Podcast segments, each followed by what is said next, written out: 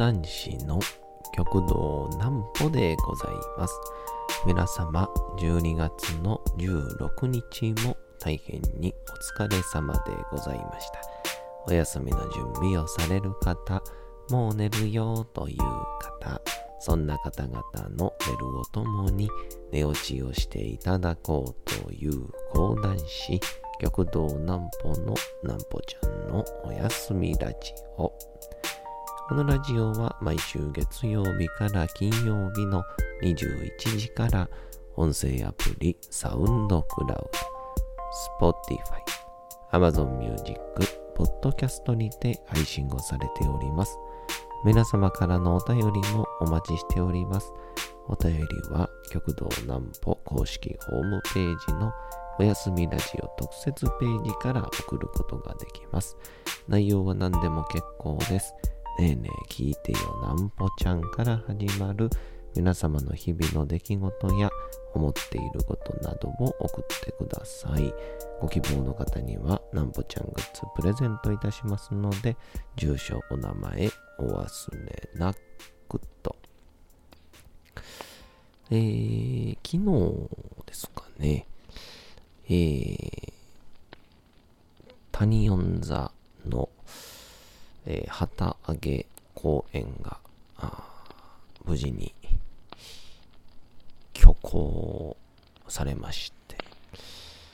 えー、楽しかったですね。一応あの、18日土曜日にもあるので、まあそれはそれでまた出演者が変わって、えー、僕はそっちで講談をするんですけども、昨日はあフリートークの方で出ましたが、そうですね。あのー、リビングを使ってる、えー、講談会なんですけど、これはいよいよ僕の時代が来たなって感じっす。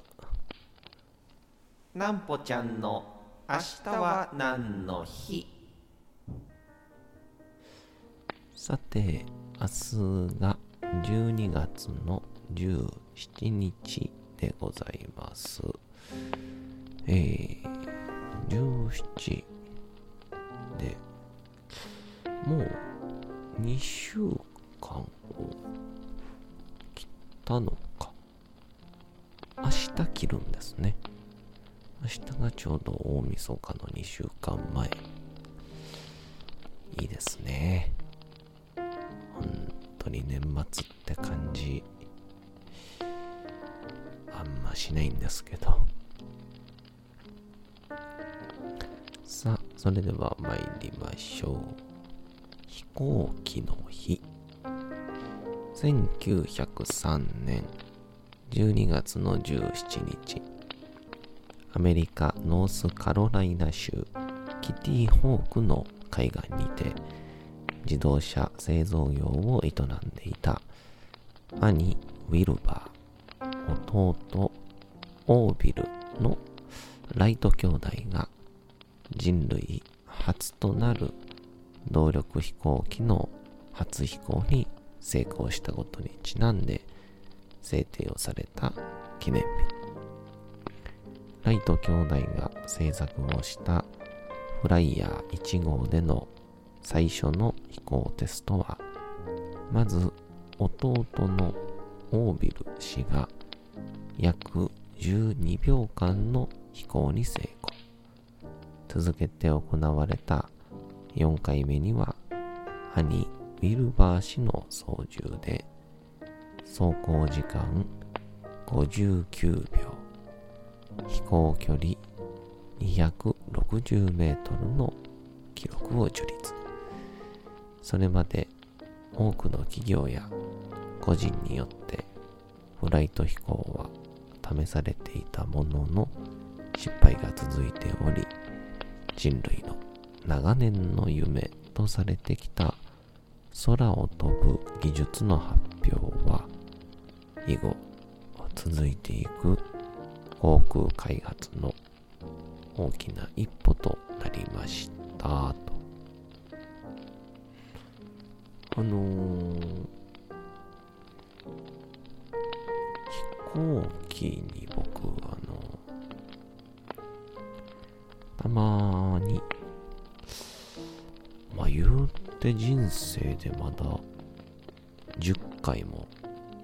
乗ってないでしょうけど、たまに乗ることが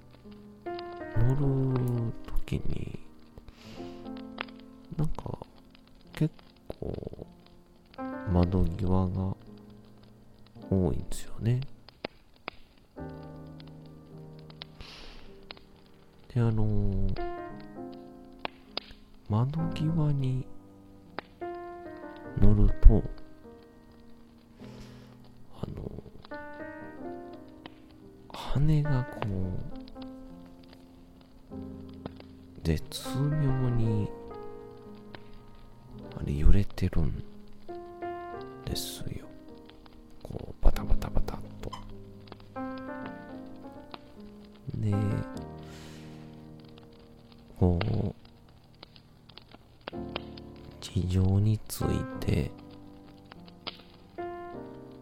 いよいよ、止めるよっていう時に、あの、多分こう、風の抵抗を作るために、なんかこう、カチンカチンじゃなくて、ちょっとこう、揺れる？こう、パタパタパタってこう、揺れながら、風の抵抗を作る感じの、あの、羽が、右翼左翼両方についてて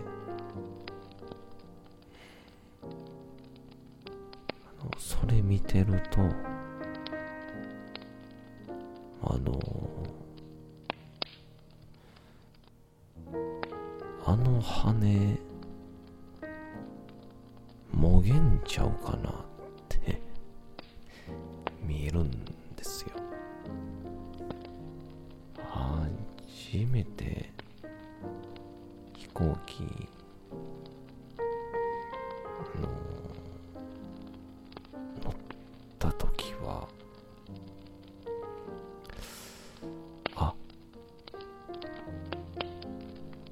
世界一安全な乗り物って聞いてたけどそれで今日僕は終わるんだみたいなこともあれ中学校の時かな。初めて乗った時に思いましたね。ねえ。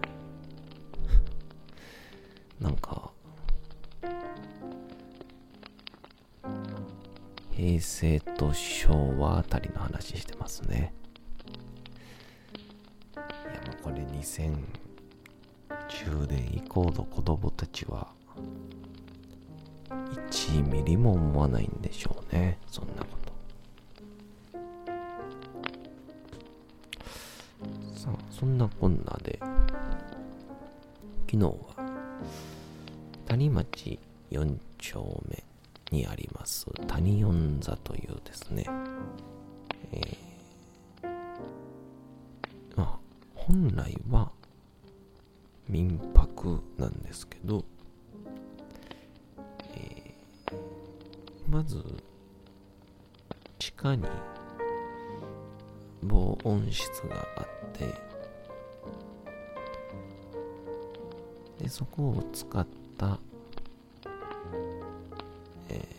スタジオ利用が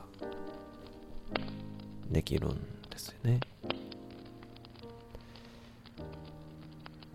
で、まあそこで、いつも YouTube の収録であったり、ちょっといろいろやってるんですけど。うん、それに加えて、今回、上の、本来、宿泊する部屋みたいなのがあって、そこをこう、うまいこと、改造しながら、お客さんに、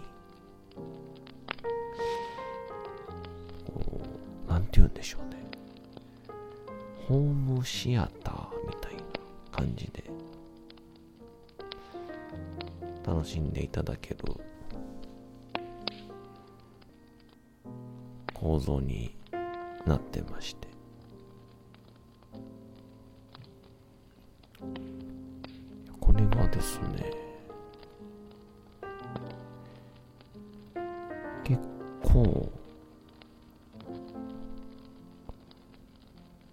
いんすよね。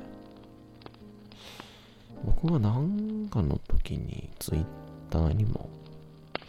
写真載っけたと思うんですけど、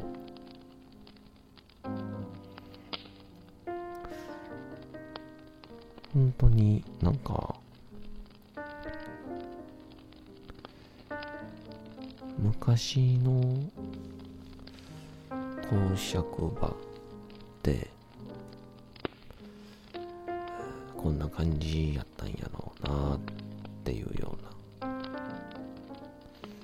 えーそういうような場所でございまして。ほんでまあ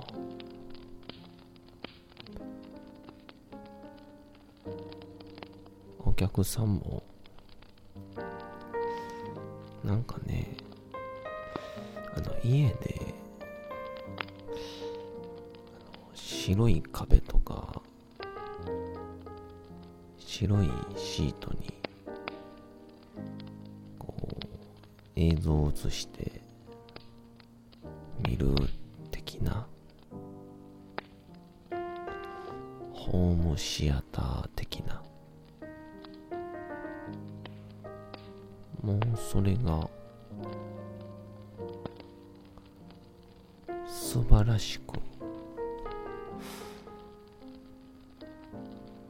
やりやすいんですけど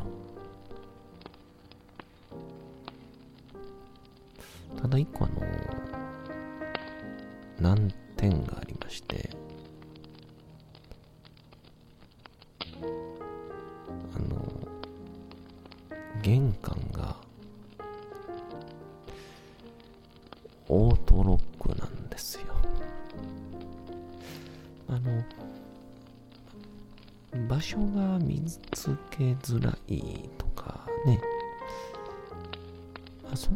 別に問題なくて、まあ、その隠れ家的な感じも喜んでもらう内容ですし、まあ、どんどん認知度が上がっていけばやりやすくなるわけでして。なんですけどいかんせん民泊なんで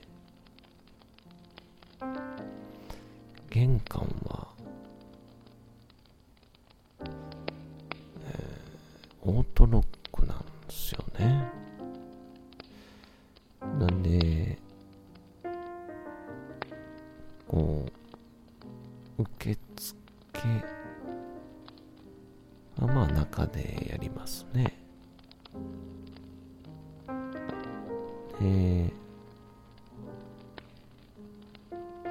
とは玄関を開ける役割がいりますね。でまあさっき言ったみたいにちょっと奥にあるので探さんとダメっと道路に面したところに一人案内役を立てるとなると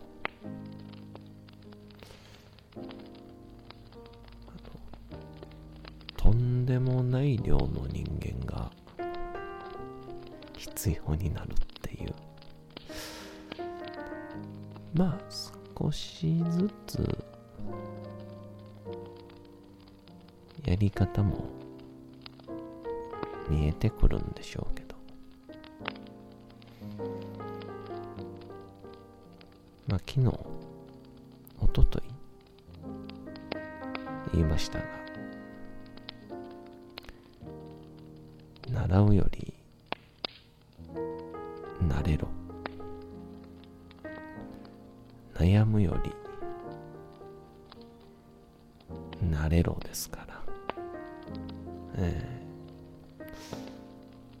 っていうので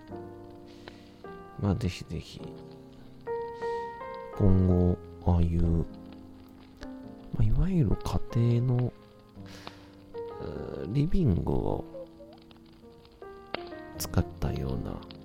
劇場になるのでまあいろんなアットホームな、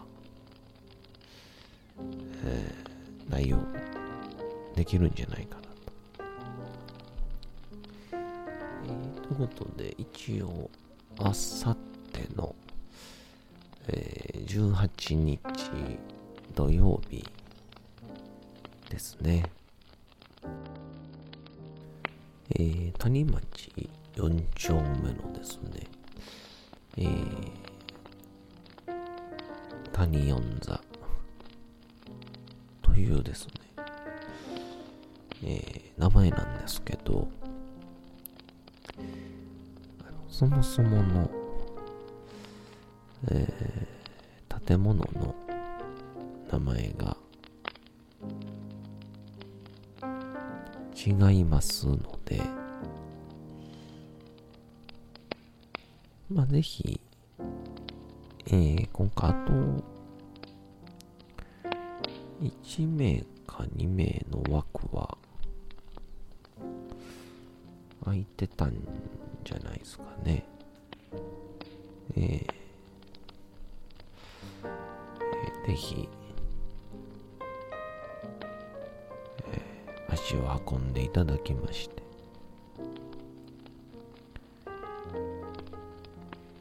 えー、で今回は無料の開催でえプラス終わりに。ビールが飲めるという。まあ、お茶でもいいんですけど。と乾杯できるように、えー、なってますので、どうぞどうぞ、足を運んでいただけたら、幸いかなという感じですかね。でも昨日は、最後あの、フリートークと言いますか、のところで、南雲兄さんが、彼女に振られた話で、永遠と掘り下げていくっていう、えー、そんな回でもよければぜひお越しください。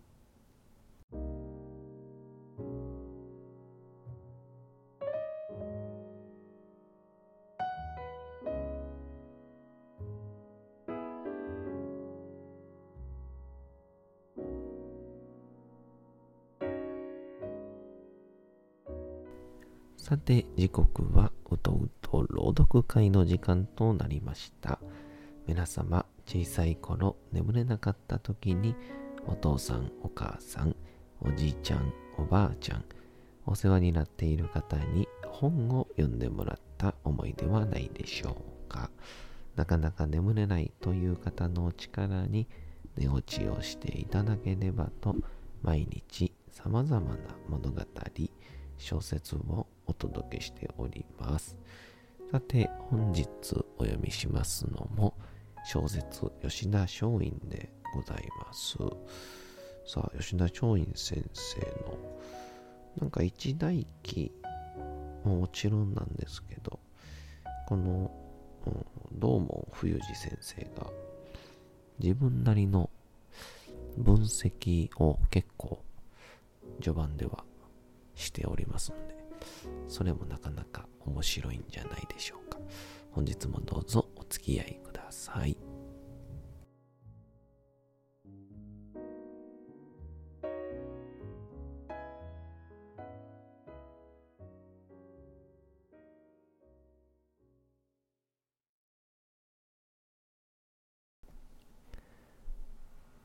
小説吉田松陰そして松陰はさらにこう言った。現実の生活で苦しんでいる人たちに役立たなければ、そんなものは学問ではない。いうところの実学を主張した。その松陰が実学が実学であるためには自分が実際に体験をしなければならない。と実践主義を主張し、同時に彼自らが実行をした。消化村塾を開く前の彼ほど、日本全国を歩き回った人物はいないし、行動した人間もいない。しかしだからといって、彼は飛行機や新幹線の旅のように一種のパッセンジャー、通過者としてさっと景色や人間を大雑把に見ていたわけではない。その土地、土地で出会った人間に対して克明な観察をしている。そして相手から必ず何かを学んでいる。上位というのは、その字の通り、上を打ち払うということである。上とは何だろうか。隣の国を中華人民共和国という。台湾は中華民国と名乗っている。この中華に上が関わりを持っている。中華というのは自分の国が世界で一番文化の進んだ国だという自覚であり、誇りである。したがって、周りの東西南北にある国やそこに住む人々は、文化が遅れている恵比寿、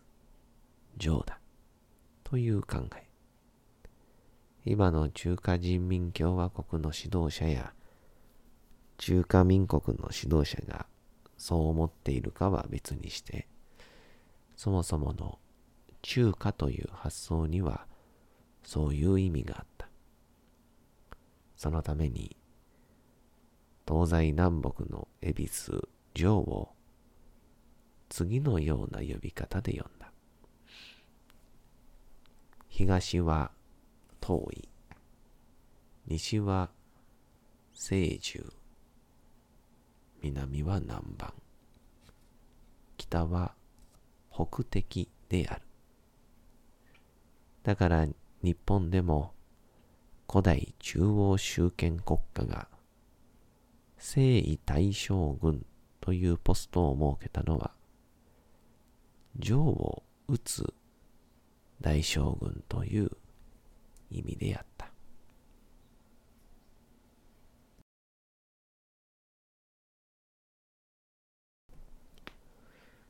さて、本日もお送りしてきました、なんぽちゃんのおやすみラジオ。というわけでございまして、12月の16日も大変にお疲れ様でございました。明日も皆さん、街のどこかでともどもに頑張って、夜にまたお会いをいたしましょう。なんぽちゃんのおやすみラジオでございました。それでは皆さん、おやすみなさい。すやすやすやーん。